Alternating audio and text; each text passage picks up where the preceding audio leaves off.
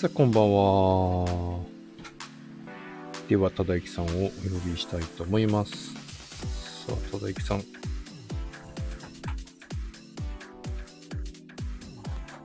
あ、こんばんは。つながった、つながった。すいません、今日バタバタしました。いえいえ、大丈夫でしたか？ギリギリ。ギリ間に合った。3分。はい。今日は、え、今日自宅に戻られたんですか？大丈夫だったんですか？んん？自宅で大丈夫ですか今日は？そうですね、今自宅に戻ってきました。あ、よかったよかった。電波は大丈夫かな？ね。しん、あ、今日は今、無線 LAN を使ってません。あ、なるほど、なるほ逆に怖い。ちょっと。まあいいか。ど。さあ、えー、22時になりましたので、そろそろ始めさせていただきたいと思います。改めまして、はいこんばんは。こんばんは。さあ、今夜も始まりました、ボイスアカメディアのお時間です。はい。この番組は、音声配信をはじめとした音声にまつわる技術革新について、リスナーさんと一緒に学んでいこうという番組です。今日もよろしくお願いします。ありがとうございます。今日もお待ちしております。ボイステックには興味あるけど、具体的によくわかんないなという素朴な疑問などありましたら何でも結構です。ぜひライブで参加していただいている方はコメントをお寄せください。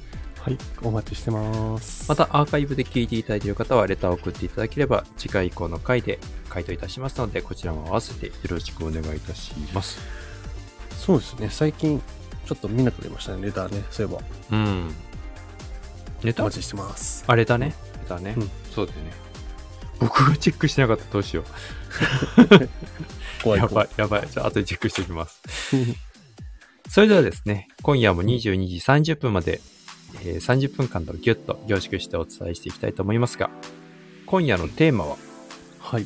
訴求ポイントの違いがあり方に現れる、ハインバ、もう一回いきます。もう本当にね、この神々はなんとかならないんです。こういう、なんだろうな、はいうん滑舌ってトレーニングしたらやっぱり治るんですかね。あーなんか読もうとするとダメなのかもしれないね。ああ、なるほ。ど。あ、うんうん読もうとするとね。じゃあちょっと語る感じでいこうね。今夜のテーマは、もうそこからかもしれない。嘘でしょ。こそか、噛んじゃいけないところで噛むね。今夜のテーマは、はい訴求ポイントの違いがあり方に現れる、販売者と消費者の見方の違いとは、2022年第2フェーズの5回目ということで、きなここさんがいらっしゃいました。お、お久しぶりです。あおりがとう久ございま。しぶりですす。でも、少しだけこんばんは。きなここさん、あの、今、ツイッターの方、ココさんになってますかね？こ、ここ、ここさん？ここさうんん、真ん赤になってませんでしたっけ？そう。いやすごいなー、ちょっと思わず研究しちゃうよね。うんうんうん。やっぱり、きなここさんの言葉って響くんだろうね。うん。なんか。その辺はね、消費者視点なんでしょうね、きっと。いやね。そんなきなここさんの前でこの今日のテーマ重たく感じましたけど、気を取り直して頑張っていきたいと思います。はい。あ、研究しきなこないでください。さんから、えー、えー、あ、ここきになってますなこさん、ここになっています。研究しないで。いい。いやー、いや、でもね、漫画家ってやっぱり一つのボーダーラインまだやっぱあると思うんですよね。昔はほら、はい。2年前とか、それこそ3年前とか言ったら、1000人フォロワーさんいたらすごいねって話うんうん。ありましたけど、この2年、3年ぐらいで、うんあっという間になんか2000、3000当たり前みたいな。そうですね。確かに。ああっという間に抜かれますからね。なんかね、漫画家になって初めてなんか影響、インフルエンサーみたいなね。影響力がね。そういった意味で言うと、きなこここさん、インフルエンサーさんとしてバシバシあのコメントいただければと、嬉しいですね。でも、こうはい。やって来ていただけるのが。うんうん。嬉しいです。まますちょっともう一回、じゃあ今日はですね、えー販売者と消費者の見見方の違いということで、うん。これ前回からのちょっとつながりでもあるんですけど、はい。ちょっと最初概要を田崎さんの方からお話しいただいてもいいでしょそうですね。えっと、まあ、今回、あまあ、その、ね、えっと、今回と次回で、えっと、ペルソナ設定の方につ、つか、うん、つなぐためのあり方と、えっと、はいその、ね、方法、手法の回に今回と次回になっていくわけですけども、はい。まあ、今回ね、そこのあり方というところで、このあり方の部分、まあ、その、どうしてもやっぱり、ペルソナ設定をしていく上で結構大事で、前回はね、あの、プッシュマーケティングとプルマーケティングの話をしたんですけど、はいそこと結構関わりが強くて、はい。プッシュマーケティング、プルマーケティングをする誰にってところになってくると思うんですよ。そうですね。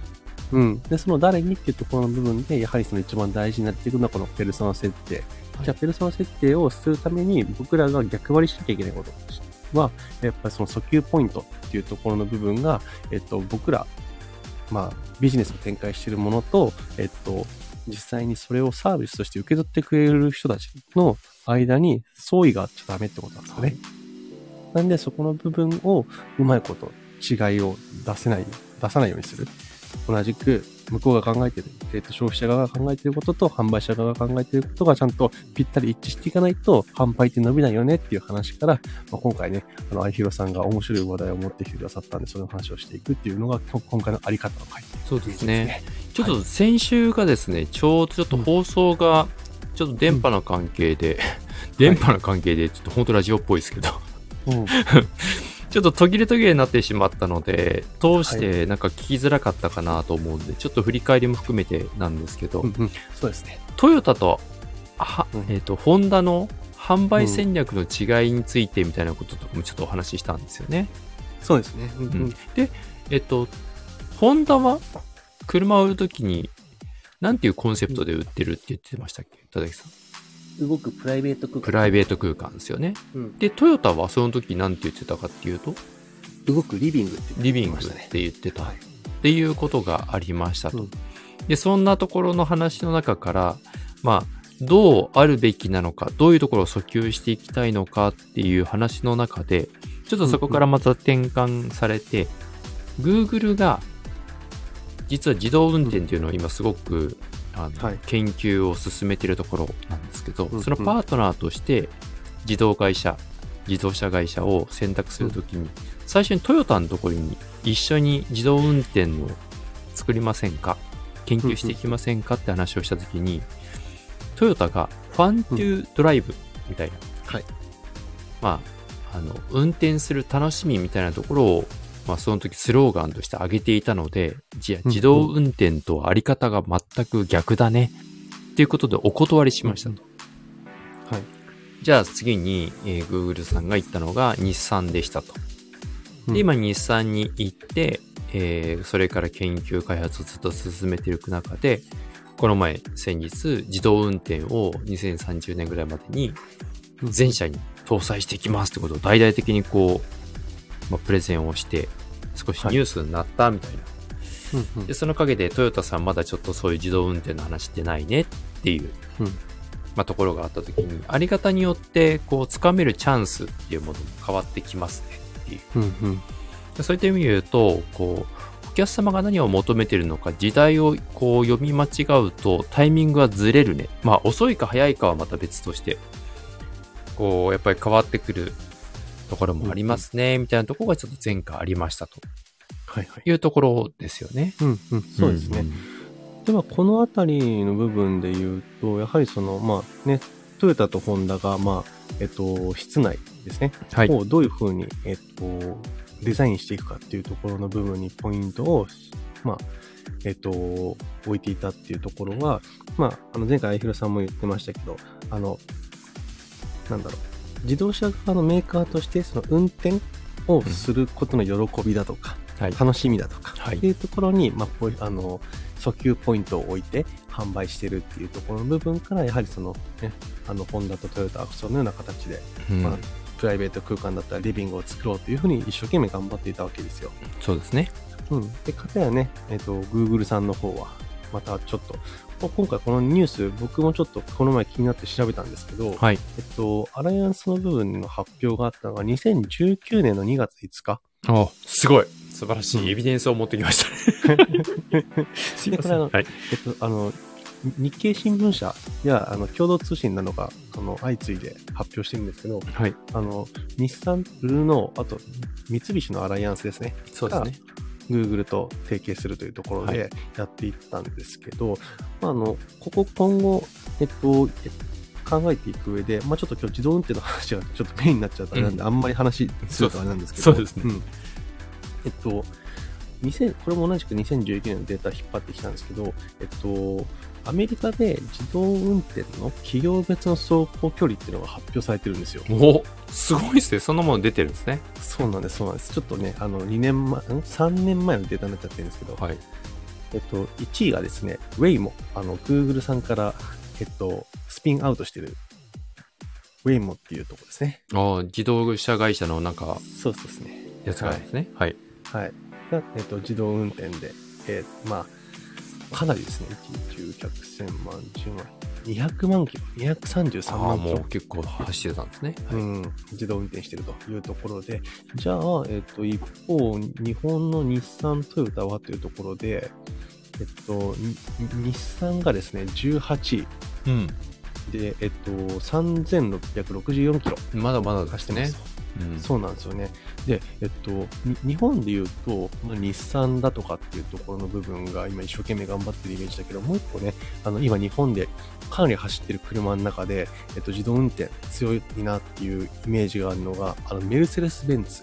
ええ 意外とあ。そこも結構、あの、ほら、あの、ベンツって、えっと、高速とかで自動運転してると、急にあの、あの、ほら、前のね、えっと、車との距離感設定しておくと、急に加速して追っか,、うん追っかけていくみたいな話あるじゃないはいですか。はいはいはい。あの、自動クルージングはいシステムね。はい。あれ楽ですよ。あれ、そうそうそう。で、あれも結局、自動運転するっていうところの部分の、半自動の部分にあねそうね。うん、なるほどなるほど。力入れてるところなんですけど、で、そのメルセデスが、えっと、2万、ん ?1、10、100、1000、まだ 2, 2万2900キロ走ってるんうですね。だから、ざっとトヨタの7、じゃあ日産の 7, 7倍走ってるんですよ。なるほどね。はい。うんうん。まあなんで、そのあたりがね、日本に入ってくる車の中では、今、その、えっと、自動運転っていうところの部分では強いところなんですけど、まあ、日本日本でもよく売れてますからね、ベンツと日産は。まあ、ここで自動運転の話を持ってきた理由はですね、うんまあ、その、すごくやっぱ自動車業界って、うん。運転する人が減ってるんですよね。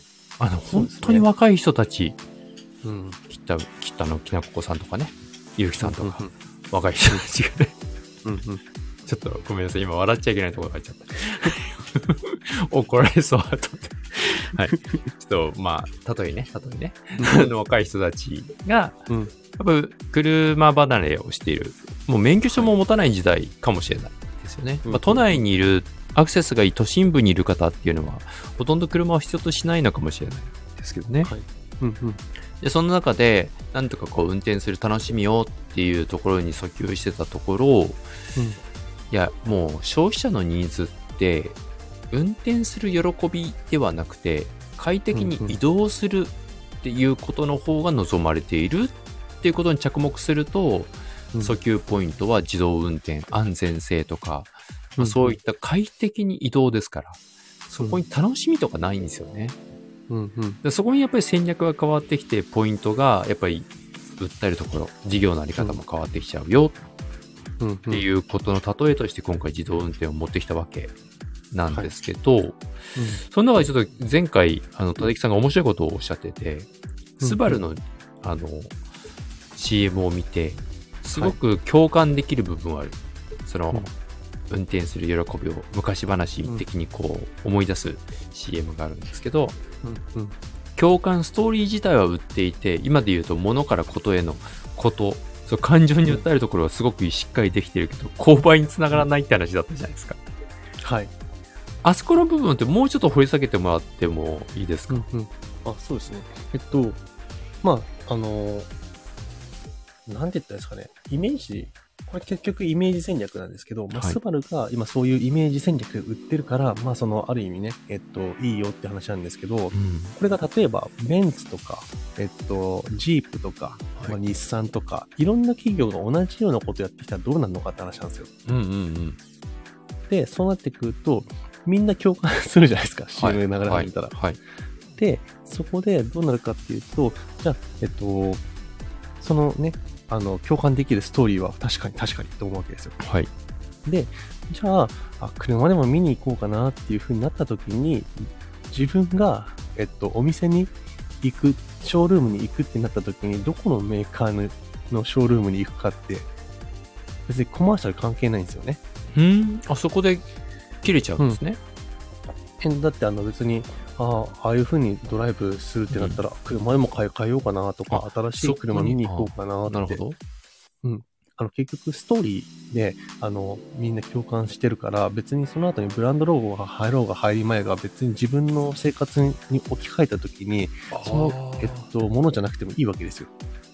なるほど。車、うんあ、そうん今度逆に、車の、その思い出みたいなところが、イコールブランドじゃないよってことね。そうそうそう。だって、あれ、あの、細かく見ないでしょ。確かに。あの、メーカーの。特にどうなんですかね。あの、ちょうど今いらっしゃっている方が女性なので、うん。もし聞いていらっしゃるようだったらお伺いできればと思うんですけど、うんうん、僕たちは男の子という言い方はなんか古い言い方ですけど、うん。あの、結構車のメーカーとかこう細かいディディテールとか機能とかって好きじゃないですか。はい。でも多分、女性ってそんなこう、そこまで見て差別化して、その機能の違いみたいな、こっちの方がな、オートクルージング機能がついてるからとかって選んでないと思うんですよね。うんうんうん、そういった意味で言うと、本当にそういった、こう、ブランドってどこまで見てるのかなっていう。うんうん。そうなんですよね。だからその辺考えると、そのブランドとかでうまく CM やってんなと思うのは、僕、稲葉さんなんですよね。稲葉さん？やっぱり稲葉、100人乗っても大丈夫って。もう今、このこ、この言葉言うだけで、あの CM 浮かんでくるでしょ、頭の中もうね、映像が出ますね。はい。うん。でも、あれはブランド戦略のイメージなんですよね。なるほど。あれは、うんいやっぱり稲葉だになると、あれは稲葉ブランドのうん。物置を買う。そうですね。あんだけ宣伝されてたら。ああ、そ、そこまで行くことだからねでもその、物置買おうかなってホームセンター行ったら多分無意識に稲葉のメーカー探すと思うんですよ。なるほどね。うん。ちゃんとそのブランドロゴまでしっかり話し、うんあの、頭に入ってるから。だけど、その、えっと、さっきのね、ドライブの話だと、結局、あれはどっちかっていうと、えっと、スバルの話で言うと、スバルのメーカーの CM というよりかは、えっと、ドライブ楽しもうとかさ、運転を楽しもうとか、そういうなんか、運転することによってとか、車を持ってることによって得られるストーリーを売ってる感じなんですよ。コマーシャルしてるなるほどですね。うん。だから別にそれは、ね、自分が好きな車だったらぶっちゃけ何でもいいいいっていうか、あの子供とのストーリーで、じゃあその子供が喜ぶ車だったらぶっちゃけ何でもいいわけですよ。そ。共感はするけど、その先はもうワンテンポ必要なんですね。そうなってくると、やっぱりペルソナ的に言うと、もうちょっと工夫が必要だってことですか？まあその、あれはあれで僕はいいと思うんです。ただはい。その、ね、えっと、訴求ポイントだとか、あとはその、他のところがそこに目をつけてやり出してきたら、えっと、差別化できなくなっちゃうよねっていうところが、うん。ちょっと強いかなっていうのがあるんで、ああ、そういうことですね。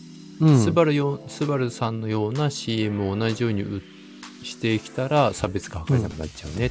そう。うん。で、そうなってくると結局母数が強い方が勝ちになってくるから、あの、うんなるほど後出しじゃんけんみたいになっちゃうんですよね。なるほどですね。うん。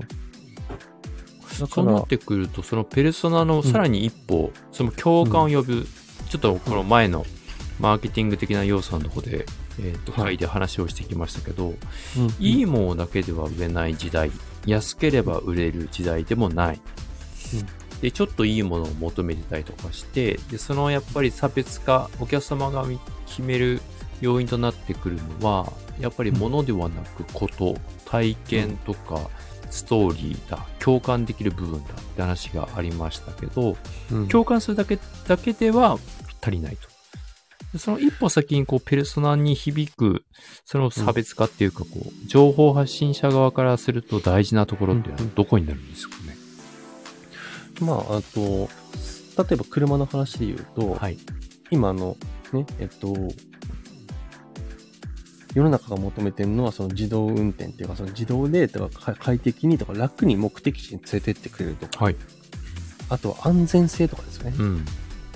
だとするならば、その安全性だとかをストーリーにに入れ込んで、えっと、スバルの車だったらこうこういうところが安全ですよとか、なんかちょっと自分らのメーカーのストロングポイントをそのストーリーに盛り込むような感じ。ああ、そうかにしていくと、うん。うん。それ、アイサイトとか、例えば具体的にちょっと言うと、機能があるんですけど、そ,、うんれがスバルですと。じゃあ、トヨタさんとかでも同じようにやってますってなった時に、うん。情報発信者側、まあ、ものをうん、その、販売者側としては、うん。えっ、と、訴求するポイントはわかるんですけど、どういったところをこう、さらにペルソナという概念から考えると、うん。うん。意識しなきゃいけない部分っていうのはどこにあるんですか？ああ、なるほど。えっと、もし、まあ、これちょっと難しいなっていうところが、まあ、今回題材に出したのが結構 CM っていうその、マスに向けての発信。っていうところがあるから、えっと、おそらく、あの、ね、えっと、ちょっと広い形に、うん、うん。あの、あの、あの CM って登場人物が3人ぐらい出てくるんですよ、イメージとしては。はい。えっと、まあ、その子供、あの、ワクワクしたいっていう子供と、はいあとはその、ね、えっと、連れ、連れてってる人、うドライバーですよね。うん。あとはその空間に対して自分たちに置き換えるときに、あの、その二人を安安全に送り出せるのかっていう家族の思い、まあ、3つ入ってると思うんですよ。はい。だからこの3つに共感できるから誰でも共感できるストーリーなわけなんですよね。ななるほどね。登場人物が、立場が違う人が3人いるから、そうそうそうまあ、パイも広がるってことですかね。ペルソうんナのパイとしても。はい。ただ、この3人の中で決裁権持ってるのって誰なのかって。おお まず子供は楽しい楽しいって言うけど、親、子供の意見だけじゃ多分車買わないですよね。そうだ、見落としがちだった決済賢者の存在。うんなるほど、なるほど。子供に一生懸命疑えてもね。そうなんです。うんうん。あの、お父さん買って買ってってわめくことはできるんですけど、ねじゃあ、同じ、同じ車買ってあげるよって言ってミニカー買ったら喜ぶんですよ、子供。確かに、確かに。はい。そうだし、ね、別に試乗すれば喜ぶから別にディーラー連れてけばいい話なんですよ。うんうんうんだからあの、よくある、あの、消費、消費行動、車の消費行動、これ僕あの、たまたま営業マンと話になって盛り上がったんですけど、うん。はい。あの、子供が乗りたい乗りたいっていうから試乗車、試乗しに行ったんですよ。はい。で、その結果、確かに車売れたんですよ。はい。だけど、売れた車は試乗しに来た車とは違う車が売れたんですよ。それはなんでだ？子供が乗りたい乗りたいって思言って乗った車よりも、他の車がドライバーであるお父さんの目に留まったんですよね。そうか。決済賢者の好みの違いね。そういうことですね。そうか。そういうところも大事か。ペルソナでこの人はって、きっと今、皆さんが情報発信していくことはい。の中で、あの人に伝えたいなっていうことがあるとしても、その人に、まあ、お客様という資格があるかどうか。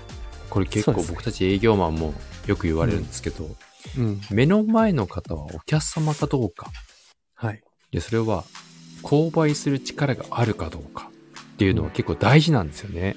はい。だから別に誰でも売れるって言うんですけど、うん。誰でも買えるものだったらいいですけど、やはい。っぱり特定の方しか、えっ、と、それを必要としない、もしくは購入能力がないっうん。ていう方もやっぱりいらっしゃるわけで、はい。ないね、子供に一生懸命うん訴えかけてもね。はい。ただこれが、こう、おもちゃメーカーさんとかだったら、ちょっと変わってくるっていうことですかね。そうですね。うん。うんだからその、えっと、決済賢者が、まあ、はいこれぐらいの額だったらしょうがねえから出すかっていうふうに、あの、折れられるかどうかなんですよね。そこは多分。でも、そこでやっぱり決済賢者として大事にしてることっていうのは、子供が喜ぶなら買ってもいいかってなると、間接的に実は決済賢者は 子供なのかもしれないね。うんうん。うん。そうですね。だからそこら辺は子供に訴求する。なんか、えっと、それこそ、ね、あの、何？えっと、あれ出てこない。あれなんだっけプラモデルじゃなくて、あの、プラモデルじゃなくてさ、組み立てて遊ぶおもちゃあるじゃないですか。組み立てブロック系の。あ、レゴだ、。レゴ。レゴ。うん。レゴって、あうんの、レゴで作ったキャラクターがちょっとアニメーションっぽく動いたりとかするけど、ね最終的にはうん子供たちが手で動かしてるシーン絶対 CM 入れるじゃないですか。あ、はいはいはい。あれって多分子供たちに自分が買った時のことを想像させるためにやってると思うんですけど、あ、そう。そういうことね。だからやっぱり結局、決済賢者が最終的には想像できるうん。ことですよね。うん。イメージできるかどうかっていうこと。そうですね。ああ、そうですねにやっぱり最終的にはつながるわけですね。うん。だから、えっと、これがその、えっと、売り手としての訴求ポイントの違いが、えっと、もしね、自分たちが、えっと、売ろう、売りたいっていうポイントと、決済賢者が欲しいなって思うポイントが違ってると、うんえっと、いい CM だなで終わっちゃったりとかそうね。するわけなんですよ。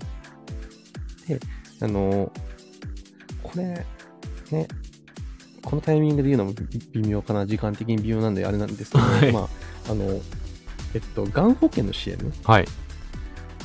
あれって、えっと、なんだろう、あの、本当に癌になった人の話を聞きに行くじゃないですか。あの、はい。ありますね。某アヒルの会社とか。そうそうそうそうそう、はいアヒルの会社のあれなんですけど、でも、あれ、あれって結局不安を煽ってるだけであって、心配だから聞きに行かなきゃ多分なんないと思うんですよ。あの、どうせ俺俺なんないからいいよとか、なったら、なった後俺死ぬだけだからいいよみたいな。あ、そうですね。うん。うんうん。だけど、結局、あの保険とか、ああいう保険とかっていうのをな何に必要かっていうと、万に一つのことが起こった時に、あ、保険入っててよかったなって思えるようにするためにあるわけじゃないですか。そうですね。うん。そこの部分の訴求ポイントが若干薄いんですよね。あ、確かに。うん。だから多分 CM 的な部分、わかんない。CM でのコンバージョン率はどんなもんかってわかんないからなんとも、あのね、推測でしか言えないんですけど、そう、僕がもし仮にやるんだったら、ちょっともうちょっと違う方法でやろうかなとか。ああ、それちょっと聞いてみたいですね。いや、僕はね、ああいう、なんていうの？こういや、僕、大変だったんですよ。みたいな。体験談をもろに言う CM とかって、うんまあ、前回もちょっとお話ししたんですけど、うん思いっきり誘引の意図が見えちゃうじゃないですか。そうそうそうそう。そういったものって、うん。多分消費者そんなに、うんあの、響かないんじゃないか。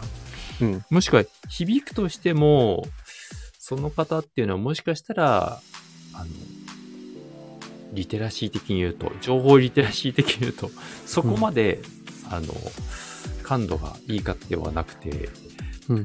難しい、簡単なね、消費財のものであれば売れると思うんですけど、うん。ちょっと高額だったり難しいものだったりすると、なかなか難しい、あの、販売が難しいんじゃないかなって感じたりもするんですよね。あ、でも今、勝手に、あの、自己解決したんですけど、はい。あの大衆向けの、えっと、うんがん保険のの掛け捨てって多分ね、金額そんな高くないんですよ。ああ、なるほどね。うん。で、それで掛け捨てだから入っときゃいいやっていう、そういう浅い考えで入る人が多いのかなって思った時に、もしかしたらコンバージョン高いかもしれない。そっか。まあでも圧倒的に母数としてはそっちが多いのかな、やっぱりね。うん。そうだからね、逆にまあ僕だったらね、あの、終身の積み立てのがん保険、がんになったら、えっと、マックス390万ぐらい出るような感じにしといて、で、えっと、35年とか払い切って、払い切った後に40年、50年経ったら、解約返礼金がトントンになるようなプランで組む組もうかなと思いますけど。うん。めっちゃ詳しいけど、FP どうなったんだっけ？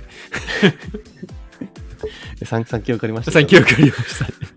まあ2級取ってないですけど2、級に向けて勉強は。勉強はもうちょっとしたらしようかな。ちょっとね、2級はね、結構重たいよ。そう、なんかね、過去も見て、あの、ざっとやった感じ、今多分半分以上は取れてるんですよ。すごいね。だけど、ちょっとね、怪しい。2回、2回、3回に1回多分、ちょっとね、下回る傾向があるから、もうちょっと勉強しなきゃダメだすごいな、2級をもう半分取れてるんだ。それはすごいね、あのボリューム。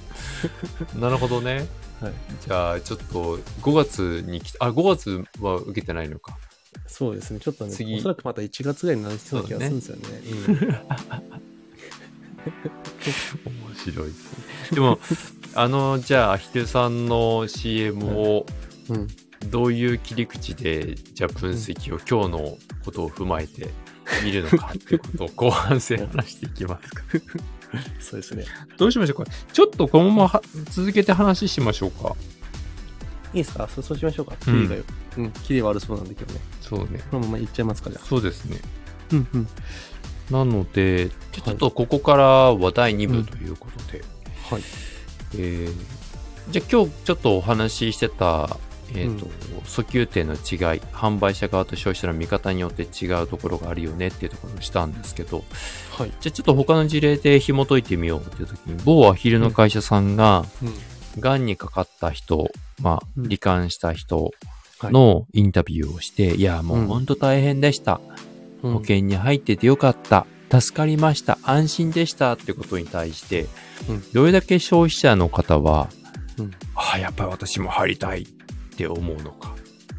で、佐々木さんだったら、そこをポイントにするんじゃなくて、どういうふうに、うんえーじゃあブログとかツイッターで、えー訴求ポイントをずらしていくのかっていうと、まずその訴求ポイントの違いから、どこになるんでしょそうですね。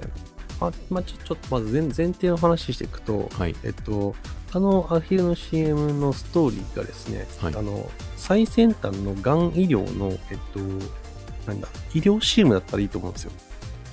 ほうほ要はそのサバイバーの話をしてるわけだからう。、そうですね。うん。なんで、えっと、この最先端の医療をしたおかげで、ね、えっと、後遺症も少なくて済みましたとか、ああ。とはその、うん、うまくね、えっと、その、発発症の発見から、えっと、その、終わるまでの期間のサポートがこんな感じで素晴らしかったですみたいな、そういう話をするといいと思うんですよ。CM として成り成り立つと思うんですよ。なるほど、なるほど。だってあの実際に経験した人の話だから、そこはいい良かったなと思うわけですよ。はい。で、えっと、あの、まあ、その消費者としても別にお金の払う払わないっていうところの部分にそこは訴求してない話がで持ってかれないから別に、えっと、共感もしやすいし、はいあ、もし私がなったらこういう方法で治療しようかなってなるじゃないですか。はい。はい。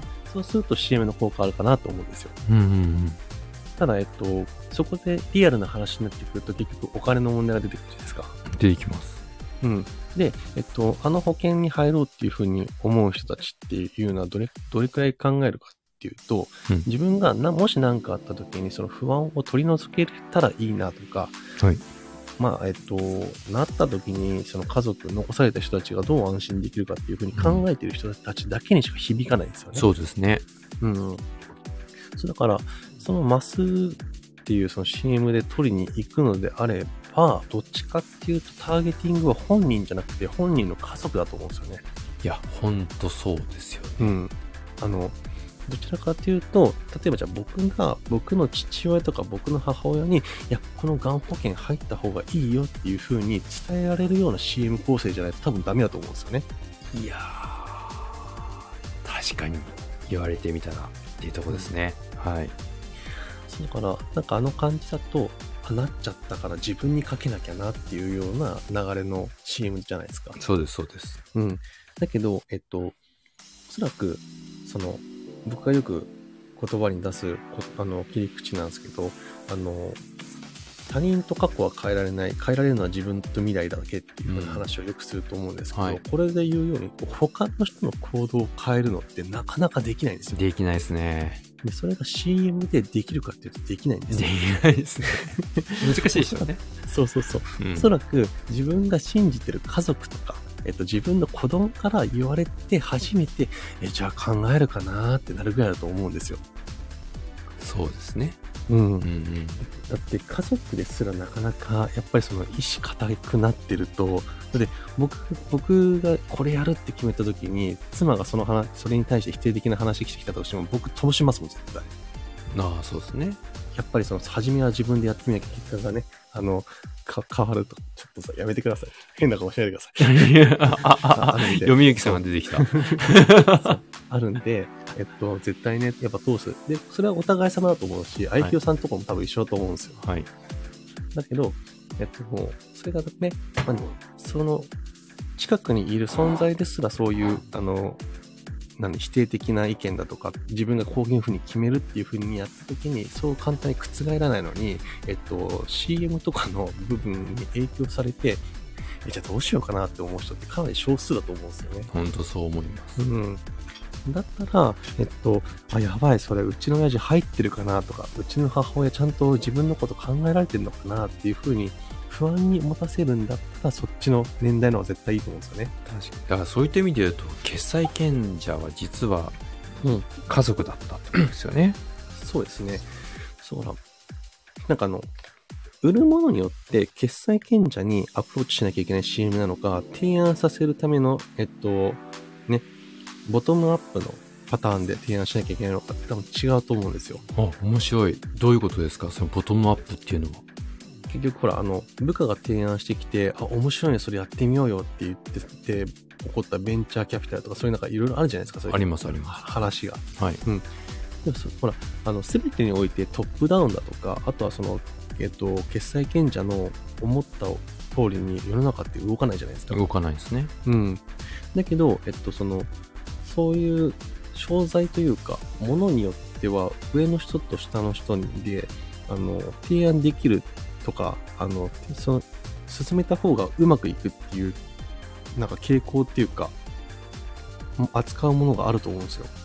うんうん。例えば、うんえっと、そのさっきの車とか物ってなったら、本当にそれを使う主なユーザーが決済者なんじゃないですか。そうですね。うん。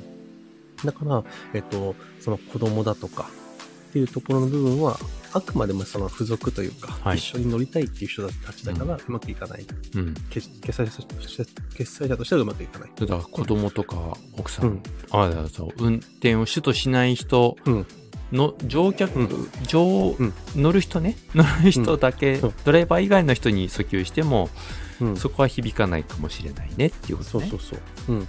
で、逆におもちゃになっていったら、えっと、おもちゃを実際に運転す、要は遊ぶ人っていうのは子供だから、子供が、えっと、親に話とかをしていくと、うん決済権は親が持ってるけど、そうか。提案するのは子供たちですよね。ただ使う人ってことよね。そうそうそう。利用するのは子供たち。だから、えっと、その人たちが提案していくと、決済が折りやすいよねっていう感じでやっていく。うん。だからメインターゲットと決済権者の、まあ、関係性というか、多分その辺がおそらくそのどっちにアプローチをかければいいのかっていうのが決まってくるところになっていくと思うんですけど、うん。まあ、今回保険だとか、まあ、サービスっていう風になってくると、おそらく、あの、感度の高い人が感度の緩い人にどう提案させるかっていうところを、えっと、CM の、あの、その訴求ポイントに置いた方がいいと思うんですよ。ごめん、ちょっと話戻したけど、ボトムアップっていうのは、ということは、えっと、間接的に、こう、決済権者に訴えかける人うんのことをボトムアップっていうふうに今言ってるってことそうですね。あーなるほどイメージとしては。うん直接、例えばドライバーの人にうん。語りかけるようなものは、もう、トップダウンうん、そうそうそうということですね。そうですね。なるほど、なるほど。そう、そうやって言うと結局サービス、サービスとかっていうものに関して言えば、そのね、えっと、まあ、ボトムアップというか、うん。まあ、実際に使う人たちと決済権者が違う、違うけども、えっと、本当に近い人から訴求した方が決済権者もお金出しやすいっていうか、決済するねえっと、判断がしやすくなっていくっていうところが結構強みになるかなっていうか。でもなんかあれだね。あの、今日前半のところで、うん。ペルソナのこの販売者側の意図と消費者の見方は違うと売れないよって話を散々してきたのに、うんやっぱこのアヒルさんの CM をじゃあ、ちょっと話題変えて、じゃあ見見てみようって言ったら、はい。やっぱりそこの決済権者っていうところの意識がやっぱり抜けちゃうね。うんうんうん。でも物事そこ、結局これは誰がじゃあ5を出すのかうんっていうところまで深掘りしていくと、ただただ目の前の方に情報発信すればいいんじゃないよっていうことが大事になってくるってことですよね。はいそうですね。ただ、これもね、本当に、えっと、そうやって言われればそうだよなって思うけど、うんあの、おそらく、その情報を、えっと、鵜呑みにして、うん。本当に来てしまう本人の方々が言うのも事実なんですよ。ああ。まあ、それって響く人もいるってことね。そうそうそうそうそう。だから、えっと、マス向けのそういう CM だとかっていうところの部分は結構そういう広く攻めてんのかな。その分莫大なお金もかかるけまあねどっていう感覚ではあるのは事実かなって思います。もしかしたらマスメディアの場合は絞りすぎちゃうと逆に分かりづらい、うんうん。どちらかというと大衆向けってことを考えたら浅く広くの方がいいのかもしれない。そうそうそうじゃあ SNS になった時にはそこはもっと絞っていいってことですよね。うん。多分、あの、自分が得意なところで売るっていうところは強みだから、そこはそれでいいと思うんですね。だからその、えっと、勘違いしちゃいけないのが、えっと、今これ別にその、あの、スバルの CM だとか、アヒルの CM が完全に悪いって言ってるわけじゃなくて、はい。えっと、今回はその、ね、冒頭にも話したんですけど、今回と次回でそのペルソナ設定の方に向けてっていうところの部分で話をしてるから、うんそうペルソナ設定を主軸に置いたときにこういう視点に置いて、えっと、もうちょっとより良い方法があるよっていう話になってるんで、ただこの部分だけね、ちょっと切り抜いて、えっと、あの、ね、あの、アヒルさんが悪いとか、うん。スバルさんが悪いとかっていうような話じゃないよっていうところだけは、うん、理解しておいてもらえると。響く人が、まあ、響く、よく言うのがよく響く、響かない、刺さる、刺さらないってあるじゃないですか。うん、で、どんなにそういう刺さるメッセージ、響くうん。メッセージを出していたとしても、うん、その人が響いた方イコール決済権者かっていうのは違う時があるから、そこも意識してメッセージ出していこうねってことですね。出し方が内容が今度、何をに今度変わってくるわけですよね。うん、うん、うん。誰がペルソナだから、うん。あの人が決済権者なんだけど、その前にはこの前の人のボトムから、うん。要はこうさっきの CM で言うと、うん。えー例えば運転する人に決済権があるとしたとして、だけどその人に訴求するだけじゃなくて、こう子供から言ってお父さんに行くのか、お父さんにダイレクトに行くのかでは何を伝えていくのか、メッセージとして訴えていくのかでは変わってくるよってことですよね。そうですね。だから、例えばさっきのそのスバルの CM で言うんだったら、一番最後に、そのストーリーの最後に、えっ、と、ディーラーに最後入っていくようなシーンが入ってるのであればいいかなと思うんですよ。おほほほほ自分がね、登場人物としてそこに行くっていうことがそうそうそう想起される。うんだし、えっと、その子供側も、えっと、ほら、あの、あそこに行けば乗れるから行ってみようよっていうあ、その、試乗車ね。そうそうそうそうそう。決済権者を、その、まあ、動かすっていうか、まずは、うんえっと、ディーラーに行かせる。その接点を、顧客接点を持つっていうところの部分の目的で言ったら、そこが一番、あの、刺さりやすいかなって、確かに確かに。はい、思うわけですよ。そうか。ということは、じゃあ次につながっていくのが来週以降、何をうん。っていうことになっていくんですかね？そうですね。ペルソナ設定の部分で言うと、うん。ですよね。うんおそらく、こういう形で、えっと、絞っていくんじゃないかなって思うんっていう。ことですねペルソナ設定。うん。で、今日は今、あり方を中心にっていう話だったんですが、うん。えっと、次回が、うんもっとそのやり方的なところで掘り下げていく感じになるんですかね。そうですね。ペルソナ設定のやり方について、まあ、今結構、あの、あり方の話しつつ、結構、うんあの、具体的な話もしたんで、はい。うん、ほんとここに掘り下げて、ガッチガチに掘り下げていくっていう感じになると思うんですけど、まあ多分、あいひろさんが出すサービスのペルソナ設定ってこんな人ですよねっていう話を、多分話していくと、どんどんつつん進め、進んだりとかすると、えっと、リスナーさんも具体的で分かりやすいかな、みたいあー。な。うん。ぼ僕が今日頃やっているそれは営業フェイスの話かな、僕あんまり今 SNS がほとんどな、うん。もうこのあのボイステック以外やってないというかボイスアカメディア以外やってない。でもいいんじゃないですか？そその商品を、じゃあ、じゃあ、あいひろさんが持っている、はい営業の、えっと、ノウハウだとかっていうところの部分を、うん SNS でどう販売していくかっていうふうに考えたときに、どういう訴求ポイントで、どういうペルソナ設定をしてっていうふうにしていくかっていうのを考える回にすれば面白い。ああ面白い。いかもしれないですね、ちょっとまさに まさにそれうん。ちょっとリアルな話になりそうだけどねかなりね私、これが、えっと、多分僕らが今後進めていくマネタイズの話に多分直お結していく気がする。なるほどね、はい。なるほどそうそうそう。っていう話をね、昨日の夜しようと思ってた。そういうことですね。延期になりましたけどね。なるほど、なるほど。うんあ、そういうのを題材にしてやっていきますかね。じゃあ自分が今、こう、商材にしていきたいものをどうやって、じゃあ掘り下げていくのか。例えば僕だと営業ノウハウを、うんまあ当初ね、僕もあっさり作れるかなと思ったんですけど、いやいや、うん意外や意外、うんやっぱり響かないなってとこもあったんで、何が足りなかったのかっていうのを具体的にじゃあちょっとやっていきましょうか。で、それでまあ、ちょっとまた、これもね、反省会なので、ちょっと備忘録みたいな感じになっていくんですけど、えっと、さっきの決済賢者の話はい。になっていくと、えっと、ノートとかブレインがめちゃめちゃ売れるのってここにあると思ってるんですよ、僕。あー。えっと、直、直で決済賢者、つまりフォロワーさんですよね、うんにアプローチができるから、SNS を使って、えっと、訴求していくっていうのはすごい、あの、ダイレクトだなって思うわけですよ。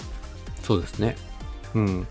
だから、えっと、より、あの、今日は、どっちかというと、マスで広範囲にわたってやっているものを題材として、まあ、共感だとかって大事ですよねって話から、ちょっとずつそのペルソナの方に掘り下げていくような話してきたと思うんですけど、はいあの、一個一個絞っていった方がこういう形になって面白いですよねって話になってたと思うんですけど、うんそれと SNS って違って、SNS は本当にダイレクトに決済賢者にドンとアプローチかけることができるから、確かに。そう、そこの見せ方だとかっていうところの部分は、やっぱりそのブランディングだとか、うんつまり、アイフィアさんもさっき話してましたけど、誰が発信したもののことをどうやって買うかっていうところに行き着くと思うんですよ、これが。うんうんだから、えっと、そのダイレクトにアプローチをするためのペルソナ設定だとかっていうところの部分が大事だよねっていう回にしてき していけたらいいかなそれどうやって話していこうかな。まず、だから、具体的に考えていけばいいんだよね。うんそうそうそうそうそう。具体的にどういうふうに考えていくかっていうところで、まあや、なんだろう。おそらくやることって本当にあのありきたりで一般的に出てるのと一緒だと思うんですけど、はいそこをよりリアルに肉付けしていくっていうところの部分がどっちかっていうとコンテンツとして中身として、えっと、身のあるものになるなのかなと。うんうんじゃあ実際にね、ペルソナ設定ってこういう風にしていくけど、本当にやってる人たちってどうやってやってんのみたいなああ、なるほど。意外とペースの設定って、もうなんか、みんな当たり前に耳にしてるけど、実は具体的に考えるとできてない人とか、落としきれてない人ってたくさんいると思うんですよね。うーん、それをちょっと、うんって言っちゃうと、次回のハードルが上がりすぎて困るんですけど。うん、でもぜひちょっとそこを研究していきましょう。はい。う。はい。僕そう思うんですよね。あれ意外とじゃあペルソナ設定をしてとかとかいろいろこうマニュアルとか、あの、ノウハウツ本とかに書いてあるんですけど、うん。SNS 系って。はい。その S、なんかペルソナって意外と難しいよなーって、その、佐々木さん的に言うと、匂いが、あの、香るぐらいのペルソナ。リアリティのあるペルソナ。意外と途中で思考止まっちゃうなーっていうのが実態としてあるんじゃないかなと思うんで、そういうのをちょっとじゃあ来週は具体的に作っていきましょう。そうですね。はい、育賢さんいらっしゃいました。うん、育賢さん、ありがとうごございます。無沙汰しております。なんか、育賢さん NFT& ブログになったんですね。いや、もう、育賢さんはね、結構早かったですよ、その移行するのが。あ、そうなんですね。はい。うん、あ、移動してると思って、あ、すごいね、早いなと思って。いや、NFT の世界ってどうなんでしょう。いや、僕ちょっと、これね、なんか仮想、ほら、ハイフィオさんに仮想通貨どうしたらいいかって聞いたじゃないですか、この前。はい、はい。それもそうなんですけど、僕仮想通貨と NFT は完全に乗り遅れてるんですよ。ああ、そういうことですね。うん、調べ、リサーチとかも含めて、うん。んなんかちょっとね、興味が湧かなかったって言ったらあれなんですけど、うん、なんかちょっとね、うまいこと乗れなかったなっていうところがあるなんかんで。ビットコインも。だこういう技術って、本当にね、その、うん、ニッチャーとかあるじゃないですか。はい。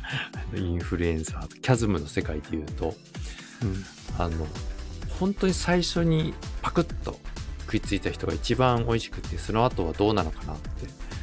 うん、うん。僕が一番最初ビットコインを初めて知った時って、7年前でしたけど、うん、その時って、まだ1ビットコイン7万円とかだったんですよ。本当ですよ。今、今だってな何桁変わったんですか、私。本当に。500万とかするの。で、僕、えっと、30何万円ぐらいの時に買ったり、売ったりとかっていうのを見てたので、うん、うん。あの時も、あ高いな。7万円を見てるから高いなと思ってたんですよ。うん、だから、いや、もうビットコイン高すぎて買えないなーなんて思ってて、うん気がついたらね。であの時に買ったか買えないか。今の NFT もそういう感じをうん。しますね。今、こう、まあ、何を買うかって話もあるんですけど、うん。両具と後で、おっていう財産になったりとかするのかななんかビックリマンシールじゃないけど、はい。そうそうそうね。集めておいたら、後で価値が出るものがまた出てくるのか。この辺をね、育賢さんの前で話すことじゃないから、ちょっとやめとこうか。ボロが出る。遊戯遊戯王がね、遊戯王があんなハマると思わなかったからな。そうなんだ。いや、あの、すごい今は、あれなんですよ。あの、ちょ、遊戯王貯金みたいな感じで流行ってるんですよね。へえ。だからそういう、ね、本当にどこでどういうアンテナが立って、どこに乗るか、乗るか。うん。NFT は、まあ、まだまだ伸びると思いますけどね。そうですよね。だからやっぱその市場の、なんて言ったらいいんですかね。市場規模よりも価値の方がた高いかなって思うんですけどね。うんやっぱその仮想通貨も僕そんなに市場規模、あの、ね、世界的に見たらあれかもしれないけど、日本とかで見たらそんなに広がってないと思うんですよ。仮想通貨の世界も、うん量子コンピューターががい普及してしまった瞬間に価値を失うっていう話もありますね。うん。そうだからなんか、あのね、本当に日本の一部のお金持ちの人たちががっつりやって、がっつり稼いで、一人勝ちしてるようなイメージなんですよね、今。あ確かにそうですね。うんクジラがいますからね。そうそうそう。だそうなってくると、えっと、まあ、市場規模としてはどうなのかっていうところもあるけど、実際にそうやって稼いでる人たちがいるのも事実だから、うん。うん、だからなんかね、ほら、一般的なのってさ、そういう人たちがいる世界ってさ、なんか仮想通貨って怪しいじゃん、NFT って怪しいじゃんみたいな感じになるじゃないですか。うんうんうんだからでも、逆に言うとそうやって怪しいじゃんって思われてるってことは本物なのかなとか。確かに。育賢さん。うんえーと、何ぐらいって書いてある？今スマホのバッテリーがないから今めっちゃ暗くしてて。何ぐらいって今、育賢さんが。これなんだ？これな、サバ？違うな。忘れた。なんて言うんだっけ、これ。イワシ？イワシか？あ、そうですね。イワシですね。クジラに飲み込まれるイワシです。そう、イワシ、イワシ。なるほどね。そうだからね。いや、そこはでも、うんまあ本当にこう、資産がドーンと増えるときって、こういう、本当にびっくりするぐらいの改革があったときに乗れるか乗れないか、先に情報がつかめているかどうかっていうのは結構大きくあったなって、ここ20年間で幾度も見てきたから、うん今の NFT は乗っといた方がいいような気もしますけどね。うん。しばらく方がわかんないんだよな。普通に1個買ってみたらいいんじゃないですか。あうん。あ。何を買うかがすげえポイントになりますよね。そう。だってほら、子供が描いた絵が何百万で売れちゃう時代だから、そうですよね。びっくりですよどこにそこに価値があるんだろう。うん。でもちょっとい一方でメタとかあるじゃないですか。はい。で、僕、セカンドライ、ん？セカンドライフ？うん仮想現実の世界に、あれ何年ぐらいかな ?2010 年ぐらいとか、すごい流行った時あると思うんですけど、うん。あれ、なんかもう価値なくなっちゃったじゃないですか。うん。でもなんかメタバースの世界では、なんかまたああいうことが起きていて、うん。またいっぱいやってるけど、ちょっと待ってね。ゆくけんさん、そうですね、一つ買ってみるといいと思います。安いやつ。うん安いやつ買ってみれば、まず購入する方法がわかるから、具体的にこう、あ、こういうふうに買うのね、えこういうふうに所有するのねっていうのは確かにわかるから、まあネタとして買ってみてもいいかもしれないね。うん。まあそれはもう、興味関心があるものを感覚で買っていいと思うけど。そうですね。でもなんか、いつか価値が、ちょっと NFT わかんないですけど、うんメタとか、あの辺のメタバースの世界、仮想現実の世界とか、うんうん。これから来るとかいうのも聞きますけど、イメージ湧かないですね。そうですよね。だからね。結局やっぱ、これもビジネスと同じで、正解がないじゃないですか。ない。うん。だからね、安心安定を求めるものじゃなくて、えっと、余剰資金というか、そういうもので、あの、楽しむというか、ね、うんあの、攻めていくところの部分だから、まあそういうのがある人はね、どんどんやっていった方がいいと思うし、逆にそういうふうにある人がやってるから勝ち戦になるんだなって思うんですよね。ね。うんうん。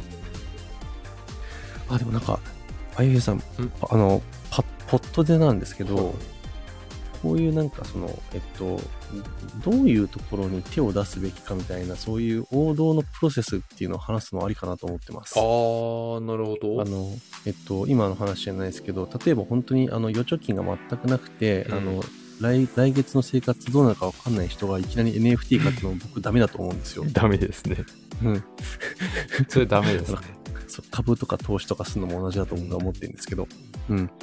だから、えっと、ね、えあの、今、何かあった時に守ってくれるお金と、今生活するために必要なお金と、えっと、あ未来に向けてうんどういうふうに使っていくかっていう、あの、お財布が3つの話あるじゃないですか。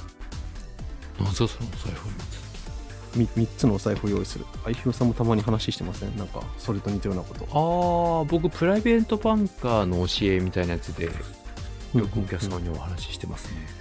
ああ、そっか、それもありですね。うん。あと、例えば、ね、えっと、ああ、あれ、それこそあの話すればいいのか。あの、株とお金と保険の3つの話。ああ、そうかもしれないね。う。うんん。あれ分かりやすいですよね。うん。みたいな話とかをちょっとね、するのもありかなってちょっと思ったりとか。なるほどですねはい。まあ、はいまあ、そこはちょっと揉んでいきましょう。わかりました。育賢さんから最後いただきました。一番いいのは作って、あ、うん。確かに。一番いいのは作って言ってみる。確かに、うん完全無料、初期投資ゼロでできます。売れたら仮想通貨もいきなりで、あ、一石、あ、これ、育賢さん、確かに。ちょっと NFT プロジェクト立ち上げよう。素人がこれ作ってみた。うん。これさ、僕、たそその辺 NFT はあれだからわかんないんだけどさ、うんどういうものでつく普通にさ、うん。ドドットがいいの？それともふ、もう本当になんか、もう全く素人で何とも俺なんですけど、普通にペイントとかの、なんだろう、iPad とかでさ、なんかさ、ペイント機能とかあるじゃないですか、無料でできるような。はいはいそういうので書いたものでいいんですかね？どうなんですかね？まあ、それはこう、消費者が好むか好まないかは別として、多分デジタル化さ、デジタル化されたものだったら、うん。あの、だって、ツイッターの、初めてツイートした、あの、ツイ、ツイート画面っていうか、ツイートの文字だってそうだし、何でもいいんですよ、きっとね。だから自分が描いた絵でもいいし、うんあの、パソコンで描いた絵でもいいし、手書きで描いた絵でも画像でもいいし、動画でもいいし、っていうことですよ。なるほど。だって内村航平選手の最後の、あの、演目が、この前 NFT 売ってましたもんね。へーほら。え、え、じゃあさ、そう、ここのさ、ボイスアカメディアのさ、一番さ、美味しい回のやつをさ、NFT すればいいんじゃないですか。本当だうん。そうだね。うん。逆に NFT で売あの、僕たちのやつを売っていけばいいじゃない あの、なんていうの？えーっと、そっかそっか。ノートで不特定多数の方に売るっていう考え方もあるけど、うん一人の方にこれだけは。伝えていきたかった。このためだけに語りますね。うんうんうんうん。なるほどね。でそういう場合は、限定公開にしなきゃダメなのかなそういうことだ URL とかで。そういうことその人だけが見れるようにしなきゃいけないってことだよね、きっとね。あー、いやそう。なのかなえーででも、も、ほらさ、うん、インターネットの世界では画像をさ、複写できるけど、その画像だけは本物ですよっていう。あ、そうそうそうそうそう。うん。うんうん、どれがマスターかってことですよね。そうそうそうそうそう。著作権とかどうなんだろね、そう、その辺が難しいところですよね。う。じゃあそ、そこもちょっと、じゃあ、育賢さんにご指導いただきえっ、と、ちょっとせっかく、あの、コメントいただいているので読み上げさせていただきますね。はい。えー、育賢さん何でも OK ですよと。写真でもいいし、iPhone のメモ、メモの落書きでもいいし、うん、うん。音楽でも、ラジオ音声でも、まさにね、このうん、ボイスアカメディアを音声で売ると。買った人は、あ、買った人だけがアクセスできる URL とかも案内できます。うん、うん、うん。いろいろ話しもですよ。いや、とんでもないです。あの、いい気づきをいただきました。はい。これは確かに。うん。うんあの、僕らにフックする内容でした。そうですね。ちょっとこれは一回検討の余地ありですね。うん、うん。はい。いや、ペルソナ設定ってこういうことですよ。いやー、最後いいことを、いいことを、ゆくけんさんからいただきました。これ聞いていただいてる方もね、もし、最後このところでフックされて、興味を持っていただけたらね、ぜひ、ゆくけんさんの、ゆくけんさんをどうやって検索したらゆくけんさんのとこ行くんだろう。ゆくけんって、ひらがなで検索していただいたら、出てきますかね。はい。いつでもどうぞってことで。いや、ほんとに。え、だからやっぱね、イフケンさんね、結構、ツイッターとかでもね、スペースやっ、あ、そうか、イフイフケンさんとかとスペースやってもいいんだよな。いや、ぜひ。うんうん。もう全く素人から 育賢さんに聞いてみたお面白いかもしれない。それはありかもしれない。ありがとうございますいつでもどうぞと言ってください。ありがとうございます。はい。じゃあ最後ちょっと新しいテーマをちょっといただいたところですがもう間もなく11時ということになりましたあ美味しいツイッターはあアルファベットで育系になってますね。あツイッターはアルファベットで育賢はい。で IKUKEN になってますと。で検索していただくと育賢さんのとこ行けますのでみもしはい興味ある方はちょっと検索してみてください。はいということで今週はちょっと1時間前半30分後半の反省会30分でいつも切ってるところですがうん1時間ぶっ通してちょっとやってみたんですけどはいやっぱりそうやってつなげてるとこうんうやって育賢さん来てくれたりとかまたあれだねそうですね。ちょっとき新しい気づきもありましたね。うんはい。ではでは、えっ、と、来週は、そうですね。えっと、5月の11日ですか11ね。日ですね。通常通り、毎週水曜日、22時。はいということですね。次回はペルソナ設定の話をしていきますと。ということで、具体的にどうやってペルソナを設定していくのかってことについてやっていきたいと思います。はい。よろしくお願いします。というわけで、来週も水曜日、また22時にお会いしたいと思います。今日もありがとうございました。ありがとうございました。おやすみなさい。おやすみなさい。